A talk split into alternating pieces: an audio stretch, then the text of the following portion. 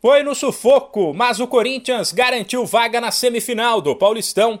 Ontem o Alvinegro em casa eliminou o Guarani nos pênaltis após empate por 1 a 1 no tempo normal e vai encarar o São Paulo. Como o tricolor tem uma campanha melhor na soma da primeira fase e das quartas de final, a partida será no Morumbi, domingo, 4 da tarde no horário de Brasília. Contra o Bugre, o Timão começou bem, dominou o primeiro tempo e abriu o placar com Gil de cabeça. Paulinho ainda teve a chance de matar o jogo, mas a bola foi na trave. Já na segunda etapa, o Guarani foi pro tudo ou nada, viu o Corinthians cair de produção, apesar de o Timão ter criado algumas chances, e empatou com o João Vitor.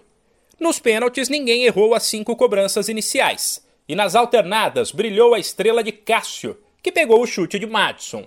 Depois, o meia Renato Augusto falou sobre o jogo e disse que já esperava um duelo difícil. Nenhum jogo é fácil, todo jogo a gente sabe que vai ser difícil. As equipes vão vir contra a gente sempre mais agressivas do que elas jogam contra as outras equipes, isso é normal. E a gente tem que adaptar isso e ser também agressivo. Então, acho que a gente competiu mais nesse jogo, foi agressivo também. É... Criamos, não fizemos o gol. Acho que a gente fez um jogo bom pra, razoável para bom, dá para melhorar muita coisa. Agora é descansar o pouco tempo que a gente tem para a semifinal. Renato Augusto ainda foi questionado sobre o que precisa mudar para o clássico. Cada jogo tem sua história, né? Cada jogo é, é, é acontece uma coisa.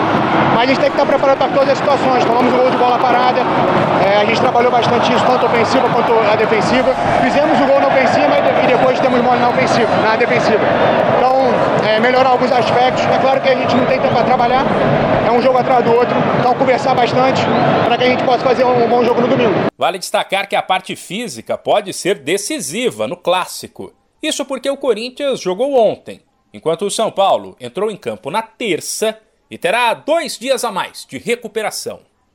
De São Paulo, Humberto Ferretti.